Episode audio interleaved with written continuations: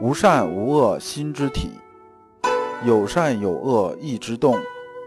知善知恶是良知，为善去恶是格物。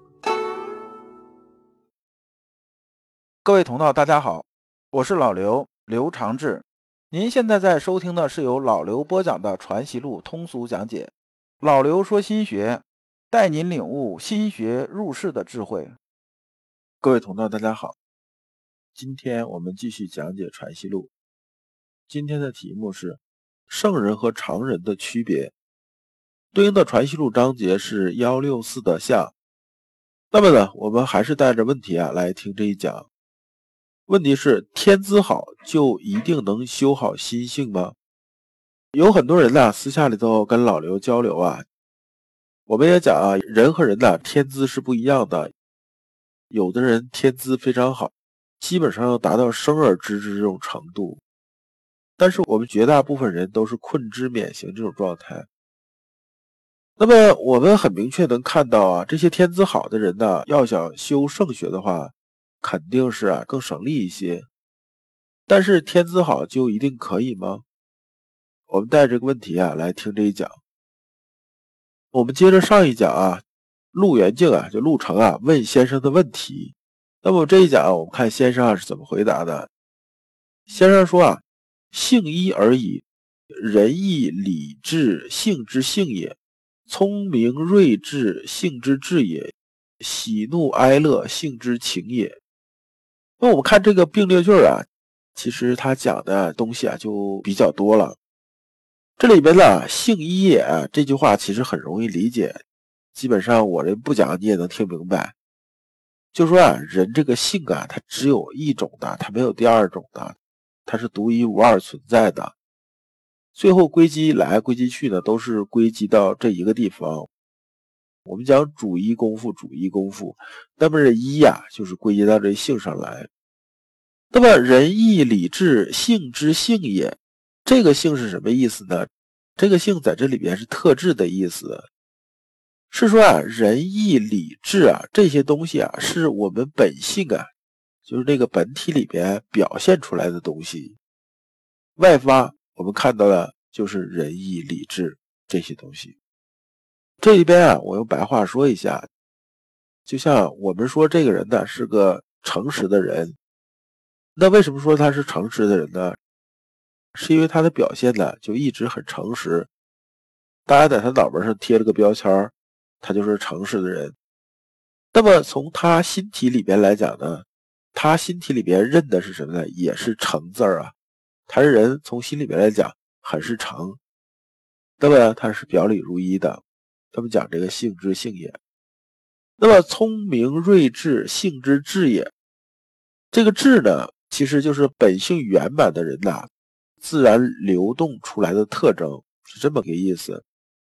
那么喜怒哀乐性之情也呢？这句是说的，我们的性一动，怎么动出来的？就变成七情流转出来了。比如说啊，我们看这个水啊，一盆水啊，它是静态的，对不对？那么就相当于我们心体啊，相对来说比较静的时候。但这水啊，如果动起来，比如说咱们天热下雨了也好啊，还是这个我们看着河流也好啊。还是瀑布也好啊，这都是水动起来的这种状态。那么水动起来和水静的状态，它本质是不是一样的？是不是都是水分子啊？这个是毋庸置疑的。那么喜怒哀乐呢？这些啊七情啊，只是啊这个性流动起来的时候啊表现出来的东西不同而已。那么私欲客气，性之弊也。说呀，私欲和客气啊，是遮蔽我们本性的一个东西。私欲不说了，咱们反复讲过了。那客气是什么意思呢？上一讲我们也讲了，在这里边老刘再说一下，客气啊，比如说平常这个人呐，他性子不是很暴躁的一个人，结果呢，他今天他喝了酒了，喝了酒的时候一看这个就不像他了。那么他今天这个暴躁这种状态呢？主导他暴躁这个气是从他心里来的吗？不是，他是由啊外物带来的，就是酒精带来的。那么我们讲这种气啊是客气。这边主客就是内外这么个意思。先生接着说呀：“志有清浊，故情有过不及，而必有深浅也。”那么，因为这私欲和客气啊，对我们的本性那种遮蔽啊，它是不一样的。那么呢，我们呢能表现出来良知的东西，我们的七情也好，还是说我们的聪明睿智、仁义礼智这些东西能表现出来啊？遮蔽深的表现出来就不那么明显，遮蔽浅的表现出就明显一些。至于啊，这个私欲客气啊，它不是两回事儿，它是一件事儿。其实啊，还是贪嗔好恶攀附其上。但我都讲酒壮怂人胆呐，那么喝了酒之后，好像这个人就胆子大了？不是，是因为他本身呐，心体里面就有这个贪嗔好恶这种私欲在攀附。比如说啊，嗔念很重，平常可能胆子没那么大，但喝点酒啊，这控制的就没有那么强了。那么这个东西就放大了，这就是开始耍混了。那么呢，从这角度来说呢，这客气的实际上也是私欲而已。那么现在接着说呀，张皇诸葛及韩范诸公皆天志之美，自多暗合道妙。虽未可尽谓之知学，尽谓之闻道，然亦自有其学伪道不远者也。使其文学之道，即引复周赵矣。这段意思是说呢，像张良啊、诸葛亮啊、范仲淹啊这些人来讲啊，他们其实天资是非常高的，只是呢。因为天资非常高啊，他们在这个心体里面有些东西啊，就跟天道是暗合的。他跟天道啊，就属于那种啊，心有灵犀，没人跟他讲，但是他也知道。那么他在做事情的时候呢，自然有些东西啊，就沿着天道在做，即使他不知道。那么呢，因为他们这些人呢，没有闻道啊，所以啊，他立的事功虽然是比较多，功业也相对来说比较大。但是呢，因为啊，他没有完全按照道来走，所以呢，他在道层面来讲的话呢，还是啊纯度不够的。如果这些人知道道的话呢，他们的成就啊，就是啊，尹复周赵这些人这样子。尹复周赵说的是谁呢？尹呐，就是尹一，他是商初的一个大臣啊。这个人呢，是非常有名气的一个人。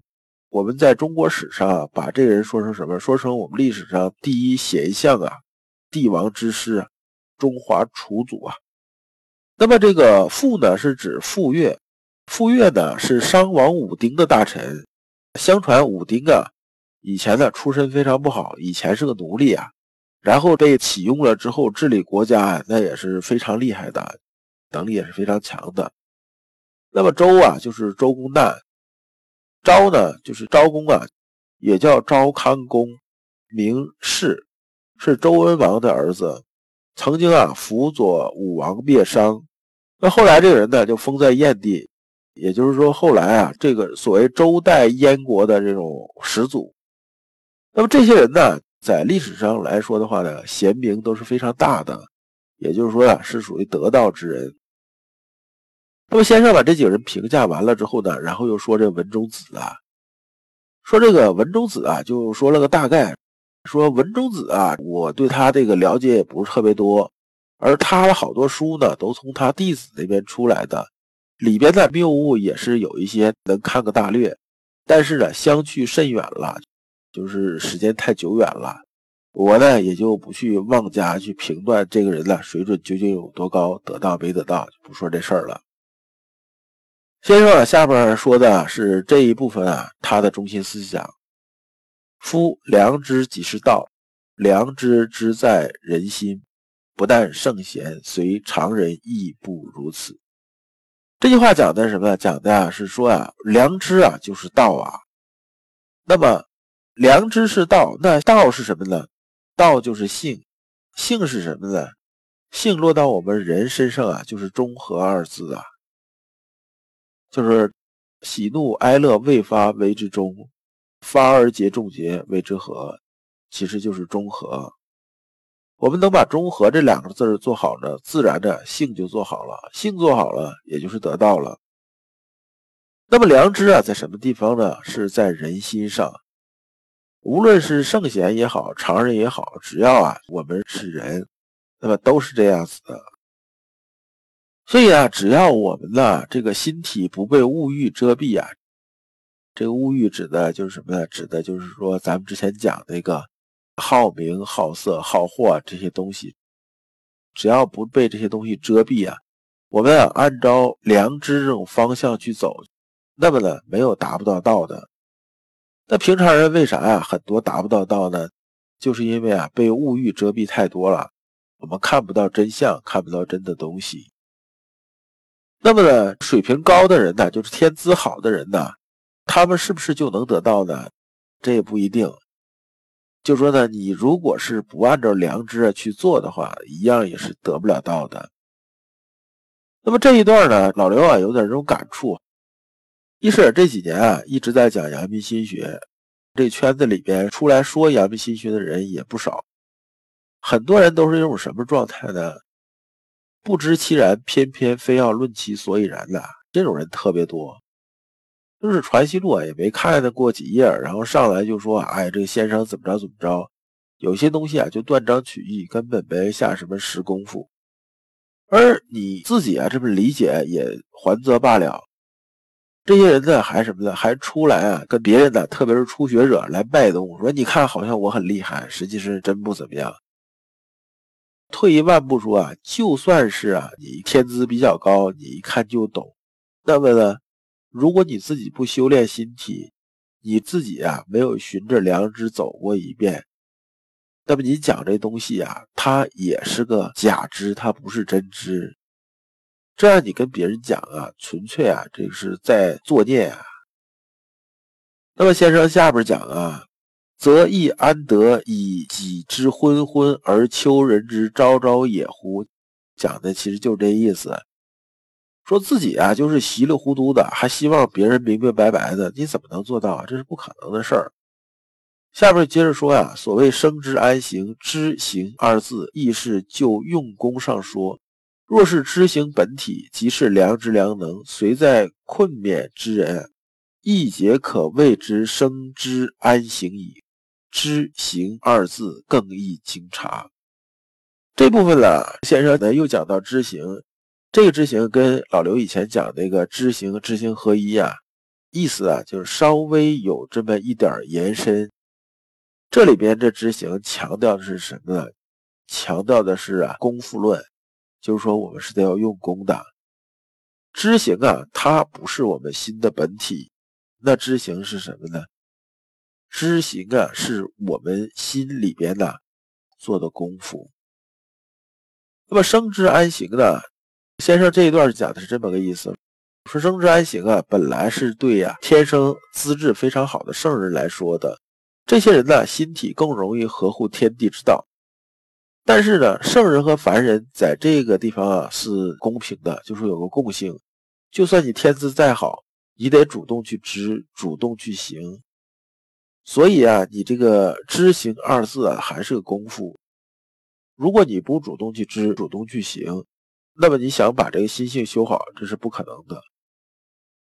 这里面老刘想起来这么个例子啊，王安石啊以前写过这么一个短文，叫《伤仲永》，说是仲永这个人呢，从小就是神童啊，很厉害呀，出口成章，然后又写东西又很厉害，几岁呀就可以写出一种好文章。然后呢，他这个父母啊，认知程度也不是很高，不太懂教育嘛。然后呢，说这个领着仲永啊，四处啊出去给人写东西，大家一看这神童啊，来来来，神童给我写点东西，给钱给钱给钱给钱。但等到过了一段时间之后啊，就过了几年之后呢，王安石在看到仲永的时候呢，发现呢，他跟平常人其实也没多大区别了。就说呢，天资虽好，没有好的这种引导，没有好的这种教育。没有好的这种知行践行啊，那么呢，其实意义并不是很大。在这一点上，老天爷给大家是同样公平的。如果你不知道如何进入心学殿堂，如果你在为人处事时经常左右为难，如果你在入世践行时经常茫然无措，那么你可以加老刘的微信，老刘的微信是老刘说新学的首字母加三个六。老刘为你答疑解惑，带你趟过晦涩的暗河，到达智慧的彼岸。那么这一讲我们就讲完了，下一讲我们讲新体本来的样貌。感谢诸君。